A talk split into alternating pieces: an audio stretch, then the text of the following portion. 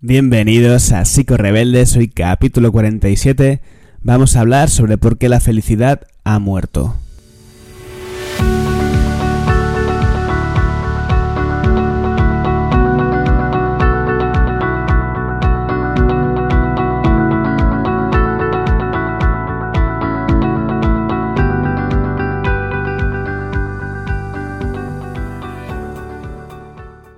Rebeldes es un espacio para profesionales y no profesionales de la salud mental que tienen algo en común y es su pasión por la psicología, una psicología crítica, una psicología sincera y una psicología libre de postureos. En este capítulo te voy a hablar de los siete pasos que tienes que llevar a cabo para ser feliz. No, mentira, ¿qué va? Si ya me has escuchado en otros episodios sabrás que este no es mi estilo de hecho, es más bien lo contrario, ¿no?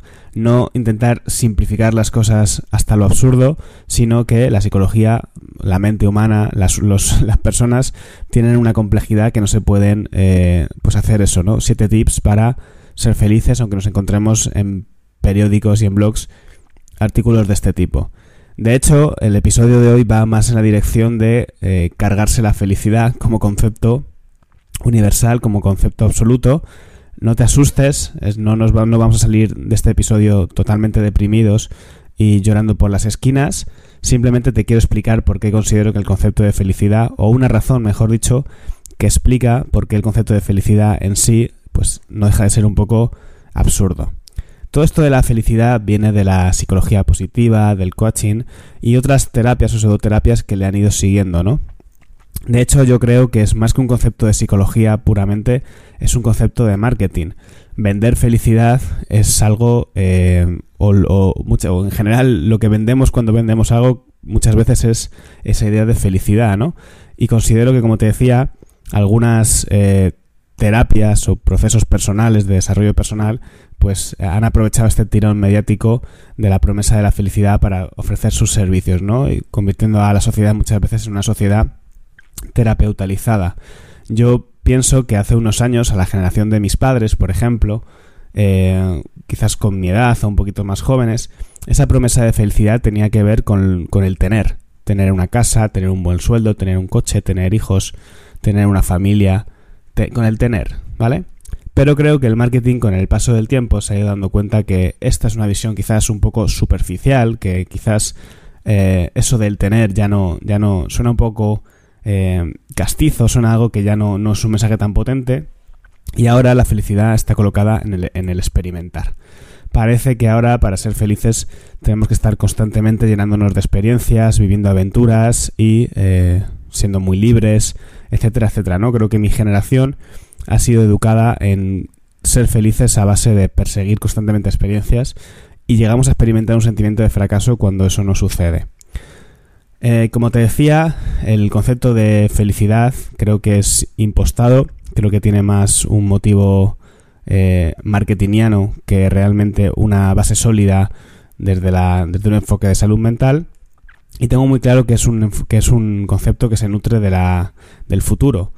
Eh, hace unos, unos días eh, hicimos una... yo, yo soy formador en, unas, en, la escuela de Interaterapia junto a mis compis y no recuerdo quién fue que expuso, hubo un caso clínico si no recuerdo mal, y luego Carmen, la directora del centro, eh, dijo una frase que, que, a mí me encantó, ¿no? Y es que preferimos buscar que encontrar. Y yo creo que esto de la felicidad se nutre de eso, de que estemos constantemente buscando eh, esa felicidad. Es como buscar el dorado, ¿no? Como el, como el, como el cofre del tesoro en medio del mar.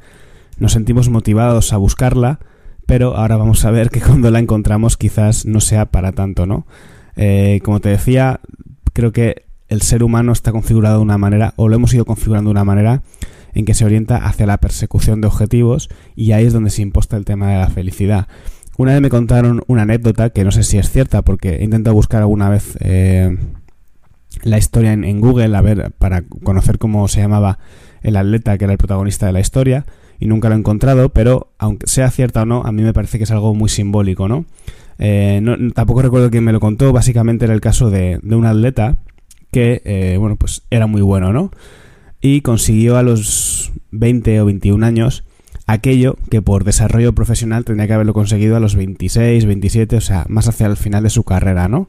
era alguien eh, aventajado, un, digamos un alumno aventajado, que consiguió antes de tiempo esos éxitos que deberían haber llegado más tarde.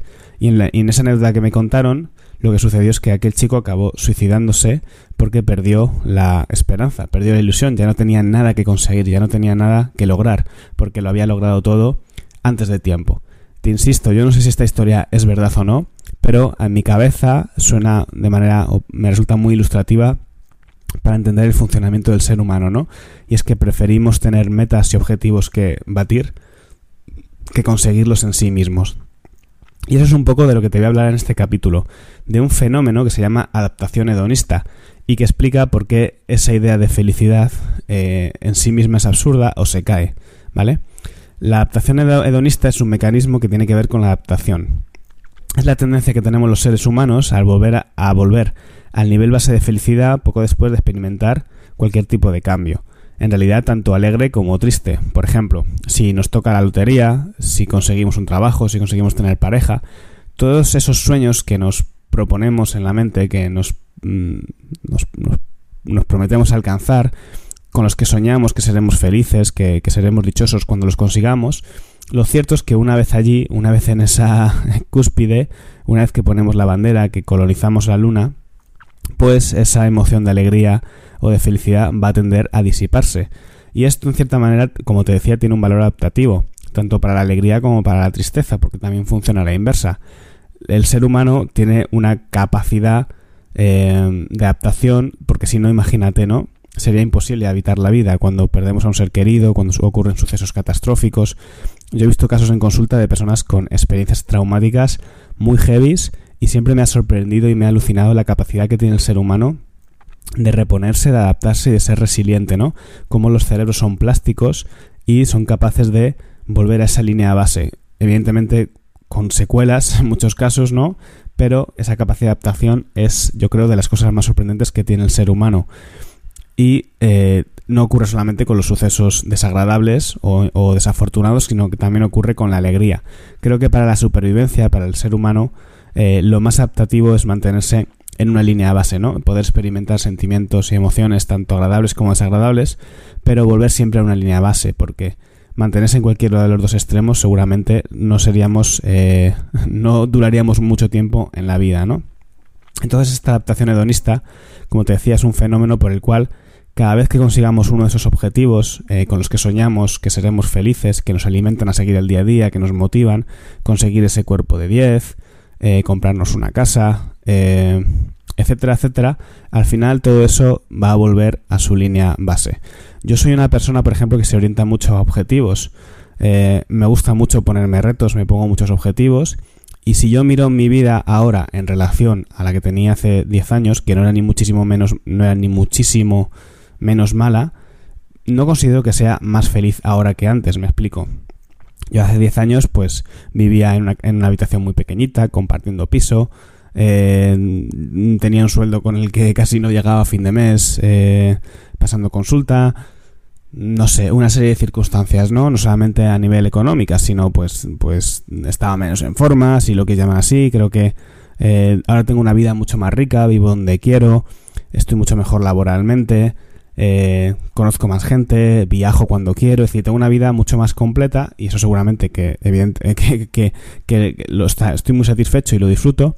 Pero yo creo que si tuviera que pensar eh, que cuando era más feliz, yo creo que era igualmente feliz antes que ahora.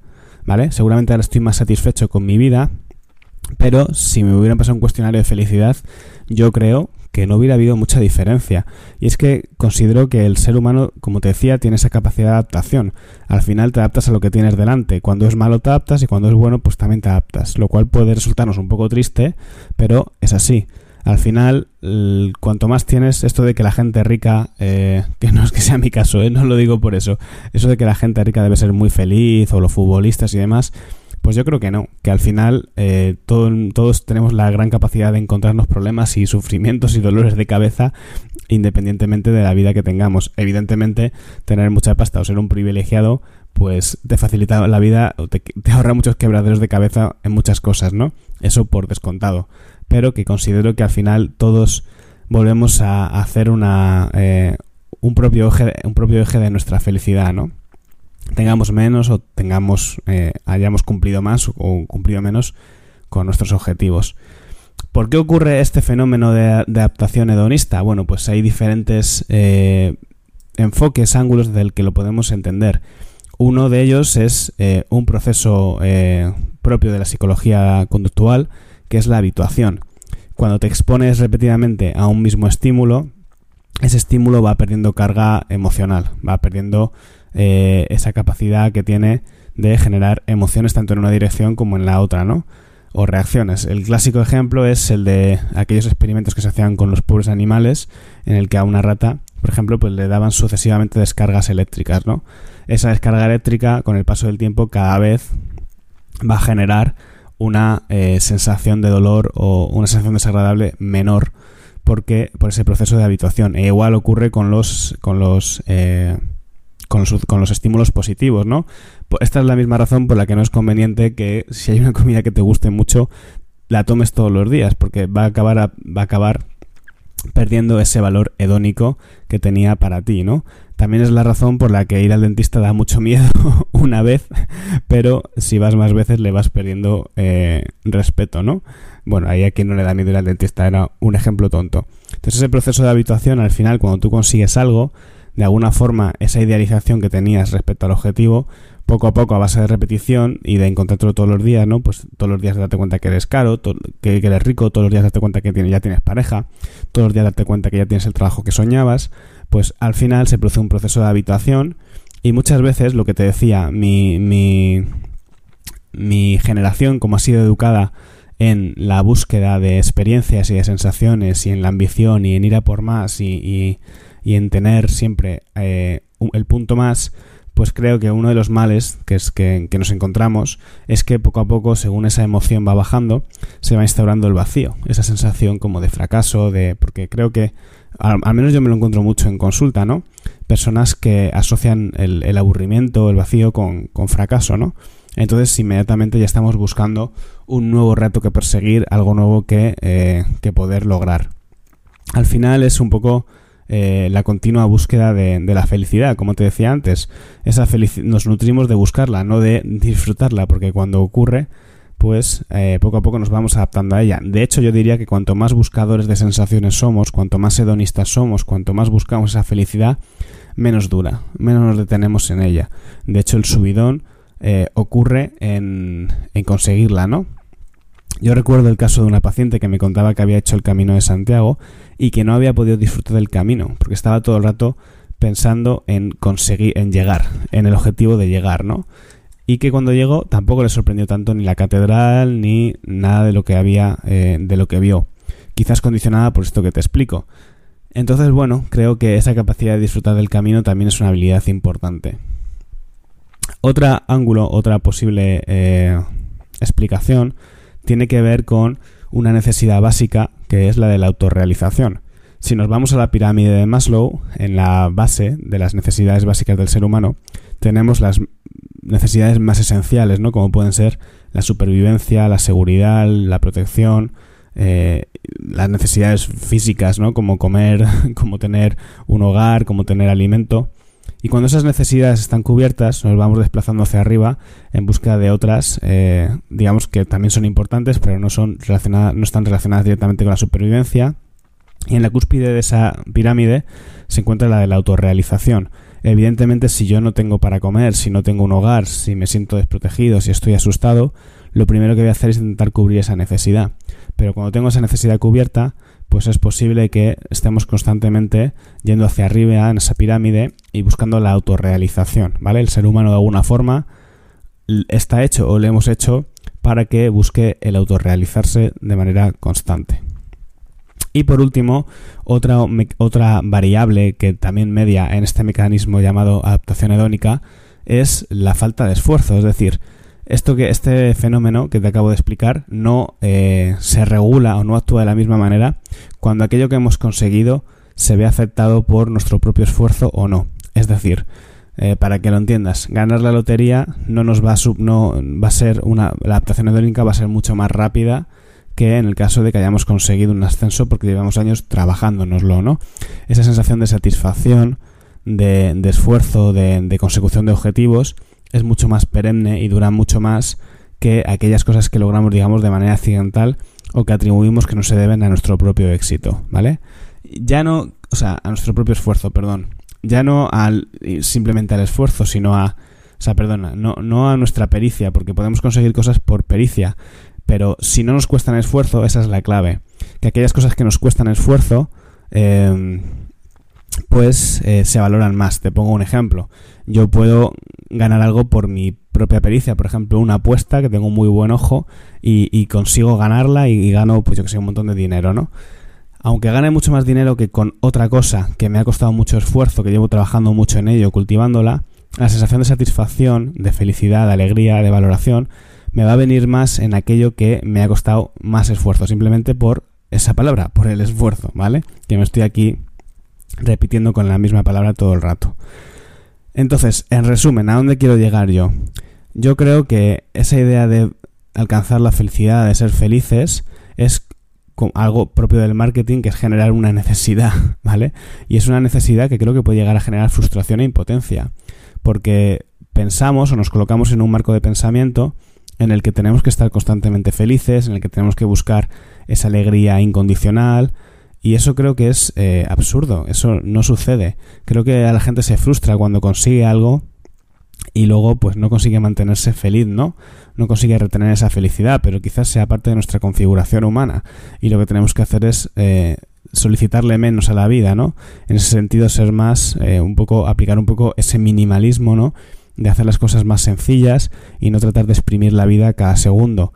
Em, por ejemplo, yo me acuerdo en, una, en un momento de mi vida que eh, para mí quedarme un sábado en casa sin salir, no tener plan, era una cierta sensación agria, era como un malestar, ¿no? Era como, joder, los fines hay que disfrutarlo, toda la semana currando hay que salir, vivir, tener experiencias y tal y cual. Y con el paso del tiempo he aprendido que un sábado en casa puede ser maravilloso, o que no todos los fines van a ser de hacer mil planes y tener mil experiencias, ¿no? Esa exigencia con la vida, de estar buscando, constantemente la emoción, de, de, de vivirla a tope cada segundo, creo que puede acabar generando más malestar que bienestar a la larga. Entonces a mí más que hablar de felicidad eh, o de estar constantemente buscando eh, lo más, a mí me gusta hablar de satisfacción personal. Me gusta tener hablar en consulta de un concepto más global, que es eh, en general, en líneas generales, estar satisfechos con nuestra vida. Y yo creo que con nuestra vida y con nosotros mismos, con quienes somos, con, con quienes nos hemos construido, ¿vale? Y en esa satisfacción personal no siempre vamos a estar a tope, no siempre vamos a estar alegres, pero al final se trata de ser capaces de valorar nuestra vida y de ser objetivos en esa valoración. Evidentemente, si hay cosas, hay situaciones que son propias de la insatisfacción y, que requieren cambios, ¿no? Pues situaciones laborales, por ejemplo, pésimas, situaciones afectivas, familiares, dolorosas. Eso es normal que genere insatisfacción y se trabaja para un cambio. Pero muchas veces tenemos una vida al 80-90% satisfactoria, completa, como lo queramos llamar, y esa búsqueda agónica de la felicidad nos frustra porque somos incapaces de ver pues la vida que ya tenemos, todo lo que lo afortunados que somos en muchos en muchos casos, ¿no? Que habrá de todo, insisto, yo yo me considero un afortunado. Y creo que esa búsqueda constante de la felicidad pues muchas veces nos, nos, nos pone una neblina delante de lo que de lo que es una vida que pues que es muy buena en, en líneas generales, ¿no? Y de la que debemos sentirnos muy orgullosos o orgullosas. En fin, reflexiones, ideas que he abierto aquí en este podcast, eh, que para eso también está, para que yo me dedique un ratito a, a pensar y a reflexionar en voz alta. Y hoy me ha tocado hablar de este tema porque la verdad es que cada vez que veo un anuncio de alguien prometiendo la felicidad, diciendo los pasos que tienes que seguir para ser feliz, las heridas que tienes que sanar para ser feliz, eh, cumplir tus sueños, tus objetivos para alcanzar la felicidad, me entra así como una urticaria, ¿sabes? De decir, ¿qué mierda es esta? ¿Qué, qué, qué están prometiendo? Que me, que me da mucha rabia. Así que pues hoy he querido dejar mi granito de arena sobre un tema que seguro que tocaré en algún momento, porque es uno de esos que me tocan un poco la fibra psico-rebelde. Bueno, pues nada, espero que te haya gustado este fenómeno de adaptación hedonista, si no lo conocías, y que te pueda servir para cuando te pase, que no te frustres, y que sepas que es propio de la condición humana el que las cosas, la alegría, la tristeza, eh, pues dura el tiempo que dura y lo normal es que se vaya apagando. Y también para que no coloques tanto eh, peso en, la consecución de objetivos y en los sueños y también puedas vivir un poquito el presente y la vida que tienes delante, porque quizás esa felicidad o esa satisfacción la tienes ahí y no tienes que estar siempre eh, buscando el, el dorado. Así que nada, nos vemos en el siguiente capítulo. Adiós.